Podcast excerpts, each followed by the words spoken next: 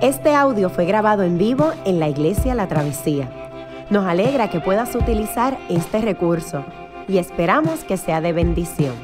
Queremos que sepas que nuestra más profunda convicción, que no importando cuán útil sea esta grabación, nunca podrá sustituir la experiencia de pertenecer a una iglesia local.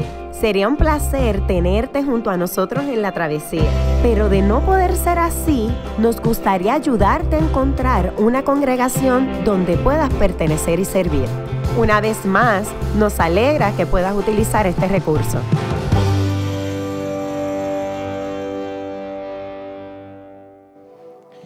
Buenos días, la travesía. Felicidades a los padres. Um, nos encontramos ahora en una serie de sermones llamada La Torah Olvidada. Y la Torah es una manera bien judía de decir Pentateuco. Eh, el Pentateuco son los primeros cinco libros de la, de la Biblia escritos por Moisés. Y la parte olvidada a la cual nos referimos es Levítico, Números y Deuteronomio, porque a esas secciones de nuestra Biblia no le prestamos mucha atención. Así que al día de hoy hemos estudiado cinco textos claves en Levítico y esta mañana vamos a comenzar con números. Ahora, ya el mundo, bájenle dos. Yo sé que están súper emocionados de escuchar un sermón de números. Ah, oh, obviamente estoy bromeando, ah, pero con toda honestidad, muchos de nosotros no tenemos ni la menor idea de lo que trata el libro de números. Y esto es trágico. ¿Sabes por qué es trágico? porque números se trata de Jesús. Números trata de Jesús. En Juan capítulo 1, Juan, el discípulo, recuenta el momento en el cual Jesús llama a los primeros discípulos. Él está reuniendo a sus doce. Jesús encuentra a Felipe y dice, sígueme. Felipe lo hace. Luego Felipe busca a Nataniel y adivina lo que le dice. Mira verso 45. Hemos encontrado a Jesús de Nazaret, el hijo de José, aquel de quien escribió Moisés en la ley y de quien escribieron los profetas. Cuando hacen referencia a Moisés, están hablando de la Torá, Pentateuco. Él dice que la Torah y los profetas tratan Jesús. Y ese tipo de cosa eh, sucede varias veces. Jesús mismo cita números porque él cree que es súper relevante. El apóstol Pablo después también lo hace.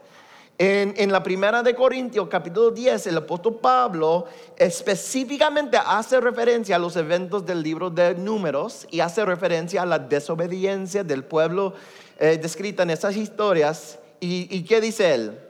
Pablo dice que ese pueblo puso a prueba a Cristo. Mira, ni tentamos al Señor Cristo, como también algunos de ellos le, ¿quién? Al Señor tentaron y perecieron por las serpientes. Es decir, la desobediencia de Israel no era en contra de Dios en un sentido genérico, sino en contra de Cristo. ¿Ves? En el Nuevo Testamento los autores piensan que Jesús es la persona principal en la historia de números. Entonces, en el libro de números se trata de Jesús. Pero déjame en ese primer sermón, en esta introducción, trabajar en particular con el contexto histórico. Si recuerdas, Israel fue liberado de la opresión y la esclavitud de Egipto.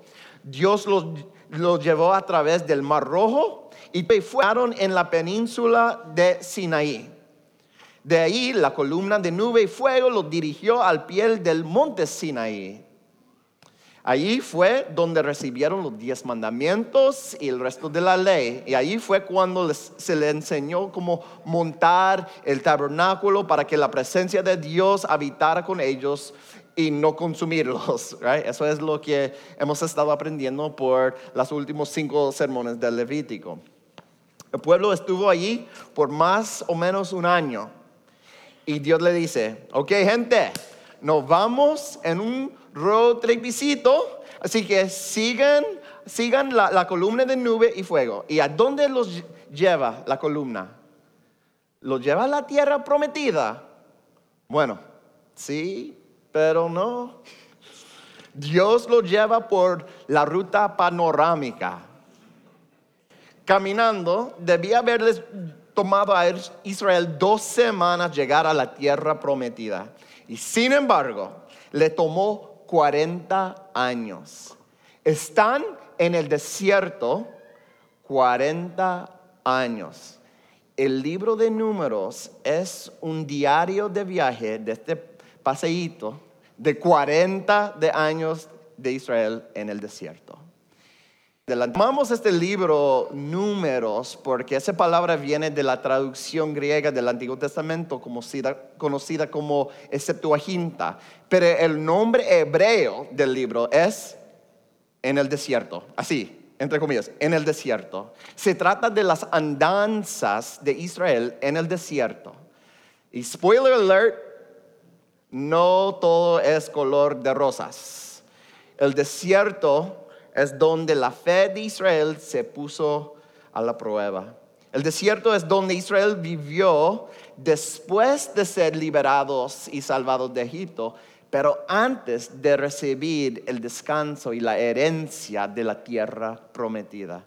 En el Nuevo Testamento, el desierto sirve de referencia a la vida cristiana. Es un, es un lugar donde nuestra fe es probada. Ya somos salvos, pero todavía no hemos recibido la herencia prometida. Estamos entre esos dos lugares. Y a menudo, igual que Israel, nuestras vidas no son de color de rosas.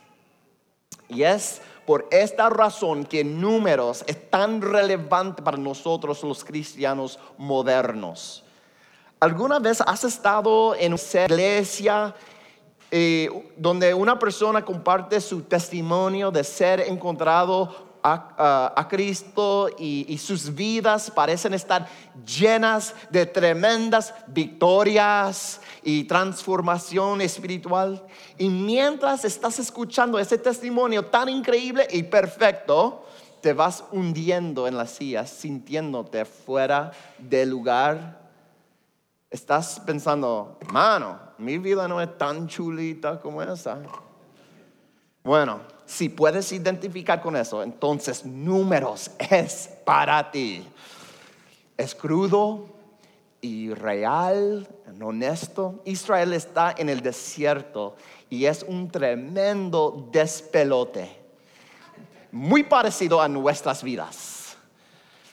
En Éxodo y Levítico vimos la boda donde Dios e Israel se juntaron y ahora vamos a ver los primeros 40 años de matrimonio y no siempre es agradable. Israel va a necesitar un poco de consejería matrimonial, si sabe a lo que me refiero. Y esta mañana vamos a comenzar con el principio. Vamos a estudiar el preludio y el postludio del primer censo tomado en Israel. Y este censo es nuestra ocasión para explorar el concepto de la vida en el desierto.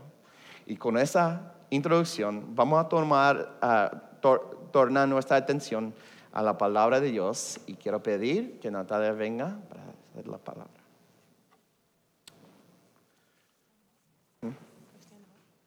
Sí. Se pueden poner de pie para escuchar la palabra del Señor que viene de Números, capítulo 1, versículos 1 al 4 y versículos 44 al 46. Y así lee la palabra del Señor. El Señor le habló a Moisés en el desierto de Sinaí, en la tienda de reunión, el día primero del mes segundo, en el segundo año después de que los israelitas salieron de Egipto. Le dijo, Hagan un censo de toda la comunidad de Israel por clanes y por familias patriarcales, anotando uno por uno los nombres de todos los varones. Tú y Aarón reclutarán por escuadrones a todos los varones israelitas mayores de 20 años que sean aptos para el servicio militar. Para esto contarán con la colaboración de un hombre de cada tribu que sea jefe de una familia patriarcal.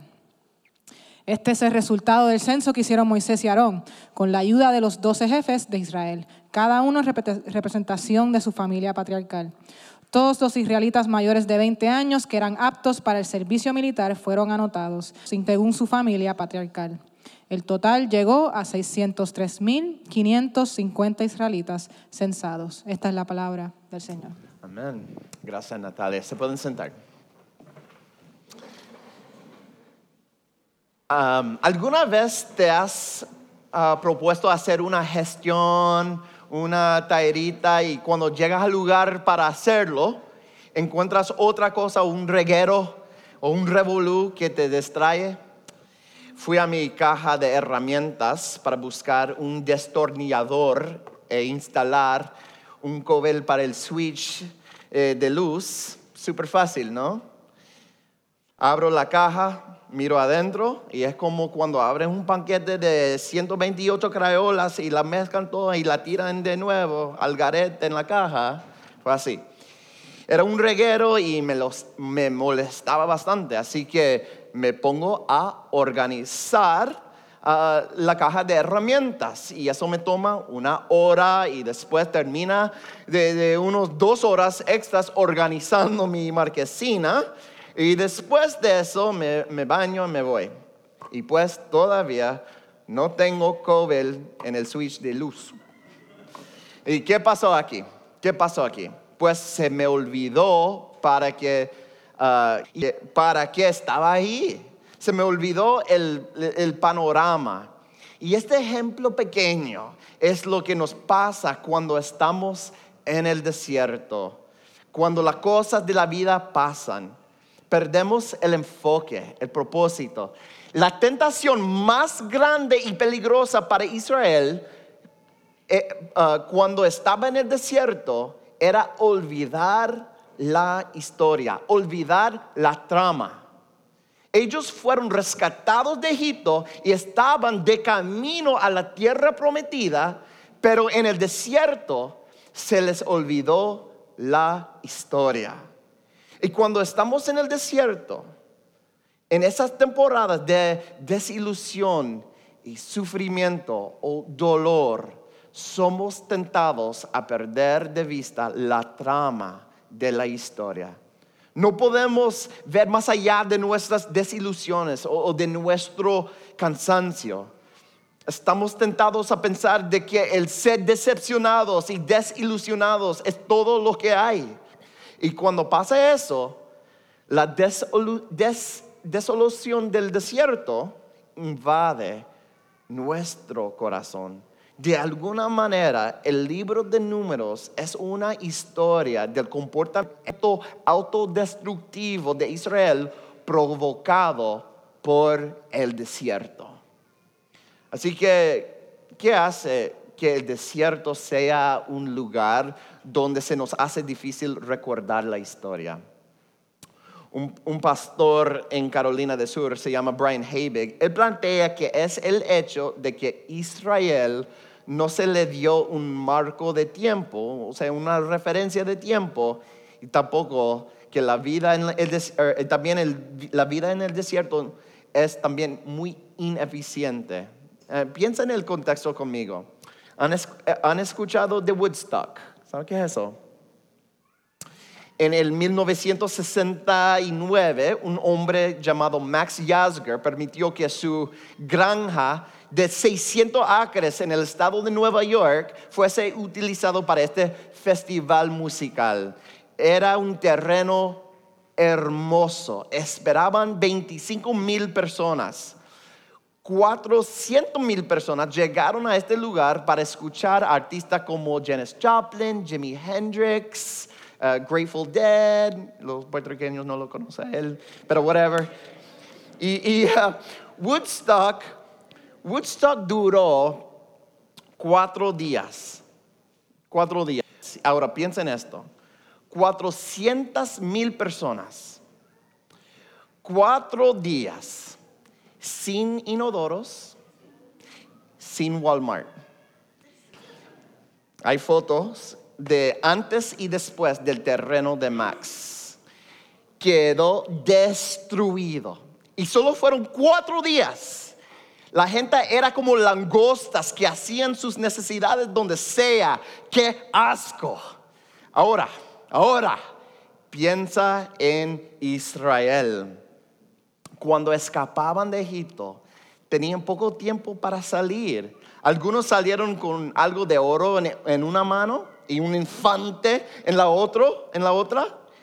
En el verso 46, eh, el censo reporta que habían sobre 600 mil hombres mayores de 20 años. Esos son, son solo los hombres de guerra. Eso significa significa que había más o menos dos millones de israelitas vagando por el desierto. Y no estamos hablando de cuatro días. Ya para ese entonces habían estado un año en el monte Sinaí. Y adivina qué. Ellos no tenían marco de tiempo. O sea, no tenían la menor idea de cuánto tiempo duraría el viaje. Dios no le dijo de antemano que duraría 40 años. Y esa es la segunda parte. Este viaje a la tierra prometida debió haber durado dos semanas, pero a ellos se les manda seguir la columna de nube y fuego. Y esa columna no los lleva por la ruta más eficiente. Si hay algo que juntos odiamos, es la ineficiencia. Por eso siempre estamos molestados con el gobierno, ¿no? La ineficiencia es casi pecado en nuestra, desde nuestra perspectiva. Siempre le digo a mi esposa, cuando termines a lavarte los dientes, no pongas el cepillo encima de la lavamanos, ponlo directamente, por favor, mujer, en el vasito de los cepillos. Te amo, te amo. No crees un paso extra. ¿Por qué? Es ineficiente. Todo esto puede sonar gracioso hasta que estás marchando por un desierto con ocho niños sin pañales, sin la menor idea de cuándo podrás tomar un poco de agua. Mis hijos apenas pueden llegar a Mayagüez en un carro con aire acondicionado. Pero este es el punto el Nuevo Testamento dice que la vida cristiana es la vida en el desierto. Piénsalo, que fuimos rescatados y salvados por Cristo, pero no hemos llegado a nuestro hogar con Dios. Estamos de camino y ese camino está lleno de sufrimiento, desilusión y tristeza. Es una tentación olvidar la trama la historia. Se nos olvida a dónde vamos. Piénsalo de esta forma. Cuando estás atravesando un tiempo duro en tu vida, ¿cuál pregunta, cuál es la pregunta usual que le haces a Dios? Preguntamos, ¿por qué? ¿No? ¿Por qué está pasando eso? El sufrimiento es tan y tan ineficiente. ¿Por qué Dios nos salva y no, o por qué no nos simplemente nos salva y nos lleva al cielo y ya? ¿Por qué el, por qué el camino largo y triste? Él es Dios, podría hacerlo. El sufrimiento y la decepción nos tientan a ser cínicos y a olvidar la historia. Es ineficiente y no sabemos ni cuándo ni tan siquiera se, se va a terminar. Pero escucha atentamente. El desierto en tu vida se va a convertir en un desierto espiritual en tu corazón si intentas darle respuestas simplonas. No des respuestas simplonas. La gente religiosa dice, bueno, pues quizás Dios me está castigando O la persona secular diría, no puede haber propósito, es todo random y sin sentido. Ambas respuestas son intentos de domesticar a Dios para controlarlo y entenderlo. Pero si te conformas con respuestas superficiales y simplonas, entonces das lugar al cinismo. Y la desolación del desierto va a empezar a, sentirse, invertir tu corazón. No olvides la historia.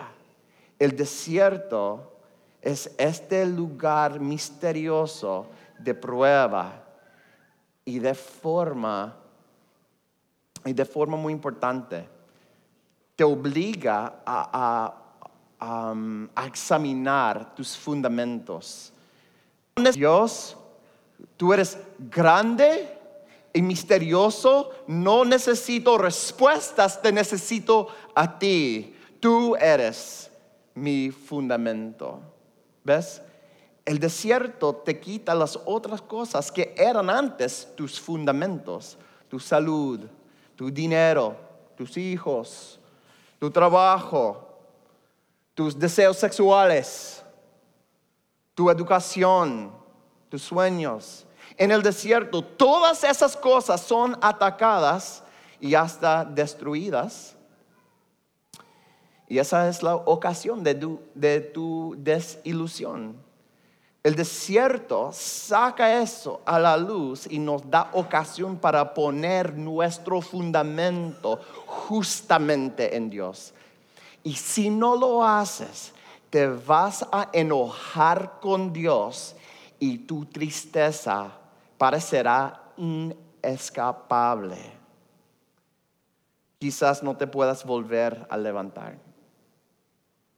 Esa es evidencia de que olvidaste la trama y que el desierto invadió tu corazón.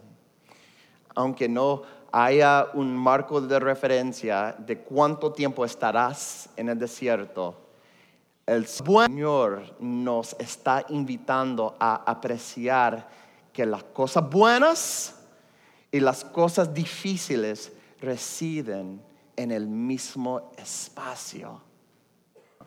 ¿Oíste? Que las cosas buenas y las cosas difíciles residen en el mismo espacio abrázalo, abrázalo. En vez de tornarnos cínicos, debemos mantenernos comprometidos a una relación con Dios que no podemos controlar. Síguelo a donde quiera que te lleve. Déjalo ser tu fundamento. Hagamos una transición. Así que si la tentación principal de Israel en el desierto y la nuestra es ah, olvidar la historia, entonces, ¿qué recursos tenemos para recordar la historia, la trama? Ahora bien, para contestar esa pregunta tenemos que pensar en lo que un censo comunica. En el verso 2, por ejemplo, el Señor lo manda a tomar un censo. Y piénsalo de esta forma. ¿Alguna vez has sido parte de una gira escolar, ah, quizás como chaperón? En el sexto grado, mi escuela se llevó un grupo de estudiantes para Washington, D.C. Ah, y como pueden imaginar, la logística era bastante ardua con un grupo de 50 juveniles y 8 adultos.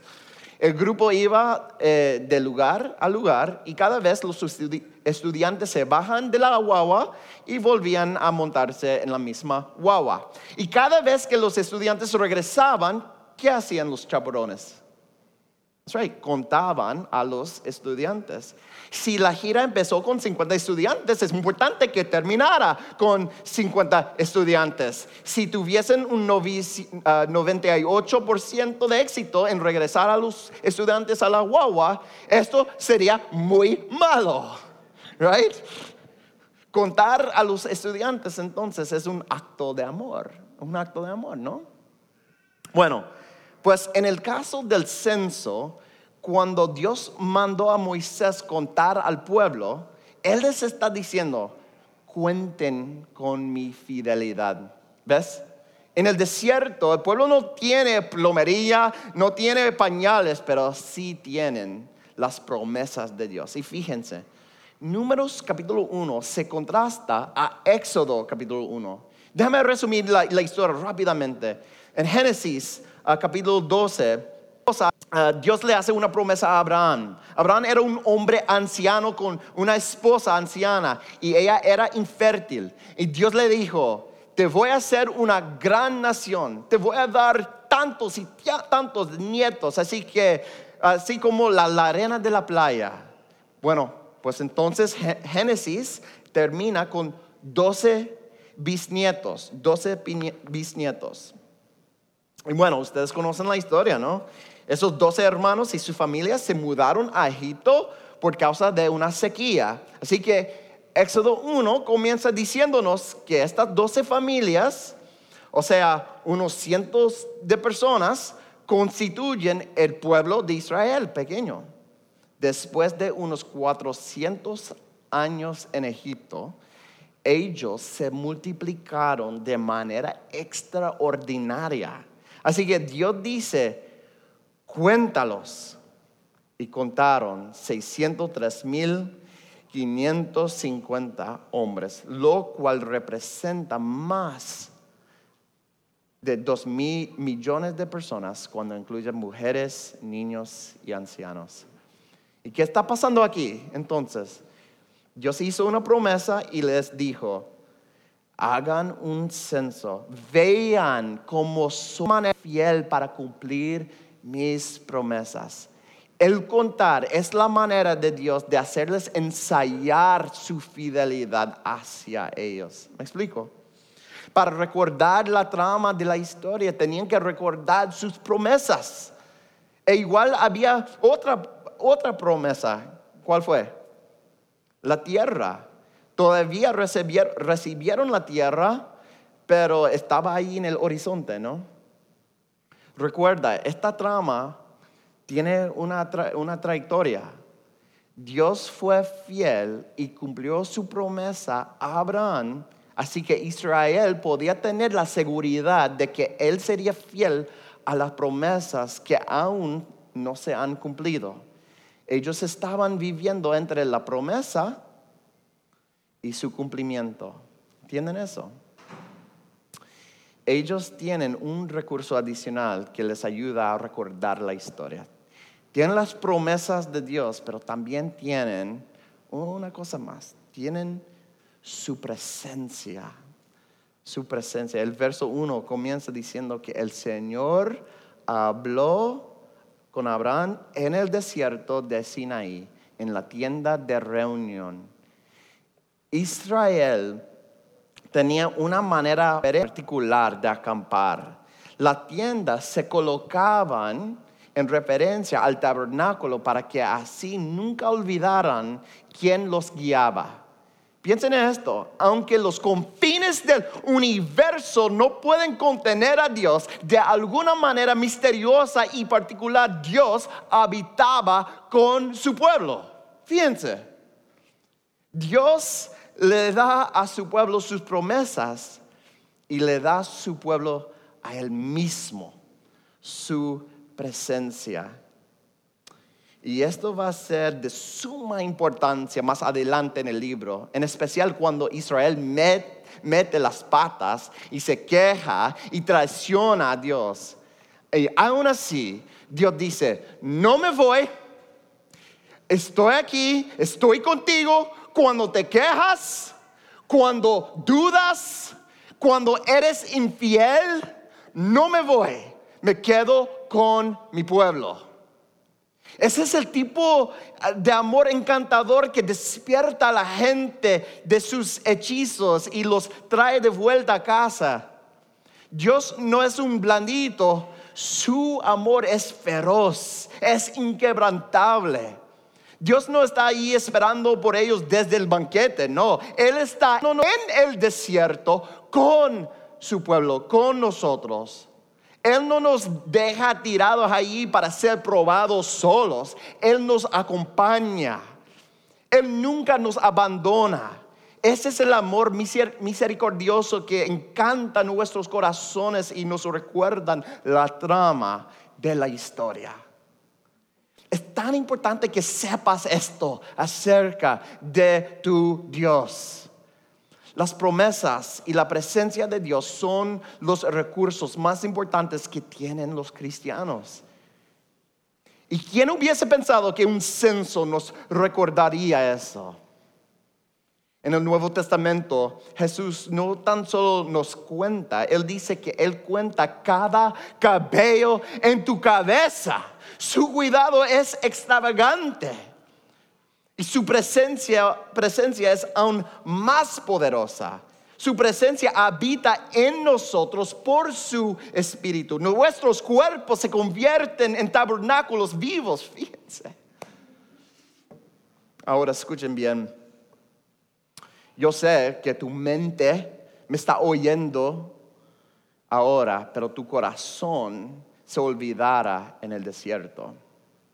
¿Por qué? Porque el desierto es un campo de guerra.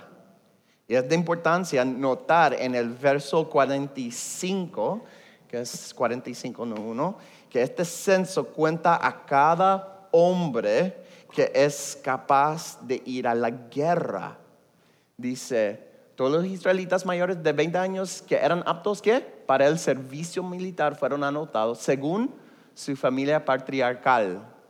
Sé que hablar de la guerra puede ser políticamente sensible, sensitivo, pero óyenme un momento. Israel va a ir a la tierra prometida. Esa tierra es maravillosa, pero no está vagante hay gente ruda ahí que quieren tomar bebés israelitas y sacrificarlos a sus dioses a los israelitas les hubiese gustado llegar ahí y ser bien recibidos por un pueblo que dijera, hey, mira, hemos escuchado de las señales y las maravillas de tu Dios. Su Dios será nuestro Dios, su pueblo será nuestro pueblo. De hecho, eso lo vemos pasar en varias ocasiones en el Antiguo Testamento. Nadie se levanta queriendo ir a la guerra, pero esa era la realidad. La maldad es real. Pero lo que quiero que hagan aquí es que las divisiones militares estaban organizadas por familia. Cuando y si tengas que ir a batallar, vas con tus hermanos. Vas con tus hermanas. ¿Ves la analogía? La vida en el desierto es una batalla, es un trajín diario.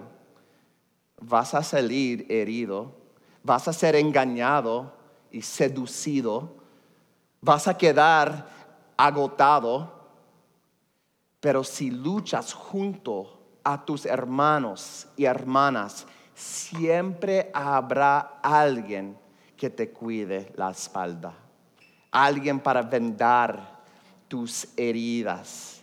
Y de igual forma tú estarás ahí para compartir palabras de aliento cuando el, el enemigo los rodee.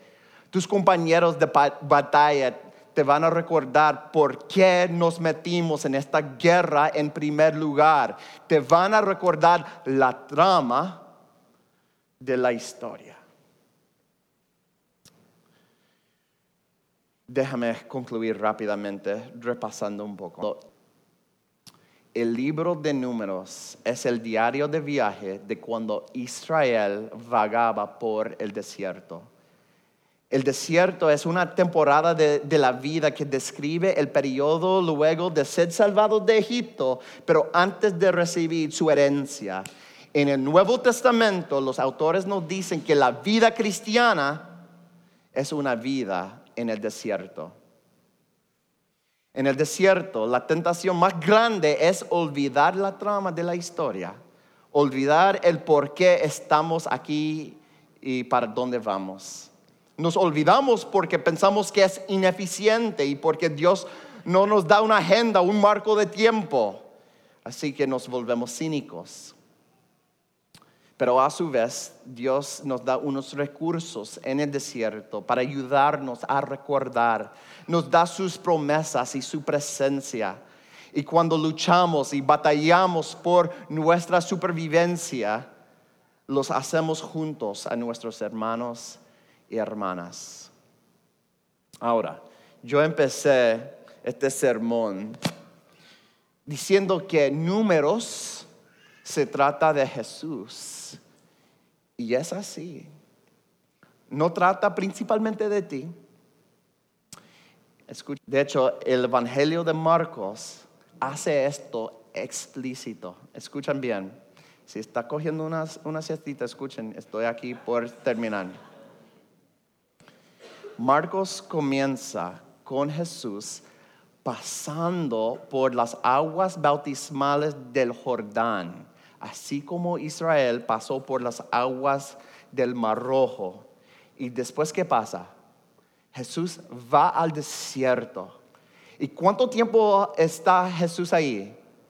Él está en el desierto 40 días, muy parecido a como Israel estuvo en el desierto por 40 años.